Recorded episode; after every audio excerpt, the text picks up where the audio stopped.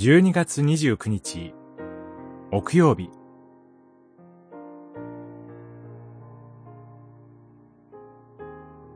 終わりの時の借り入れと、救いと裁き。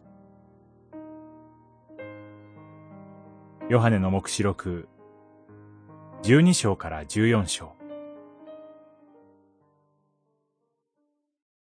そこで、雲の上に座っておられる方が、地に鎌を投げると、地上では借り入れが行われた。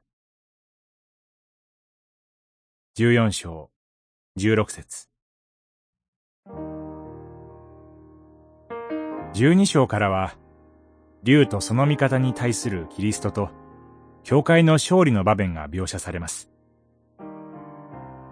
教会とこの世の戦いは、実は、キリストとサタン、竜の戦いであることが分かってきます。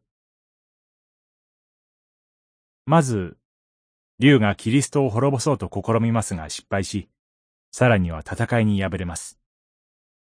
その結果、神がキリストにあってなさる救いが完成し、神の権威が明らかにされます。14章に入ると、終わりの日の裁きが二重の釜入れという象徴によって描かれます。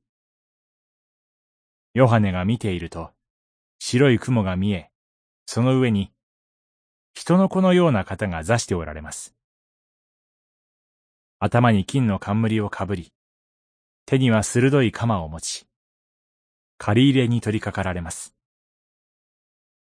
借り取られるのは、主ご自身の民です。他方、手に鋭い鎌を持った天使に、もう一人の天使が、地上の葡萄の房を取り入れよ。葡萄の実はすでに熟している。と言うと、天使は地に鎌を投げ入れ、地の葡萄を取り入れます。地の葡萄とは、すべての悪しき者の象徴です。ちょうど葡萄の実が踏まれ、潰されるように、悪は神の怒りによって永遠に滅ぼされます。神の激しい怒りは恐ろしいものです。しかしその怒りを含めた御心が主のために正義を見せてくださるものであることに安らぎを得ます。祈り。主よ。地上での激しい霊の戦いの中にあって、子羊の血を信じる私たちに正しい裁きをなさり、勝利を与えてくださることを感謝いたします。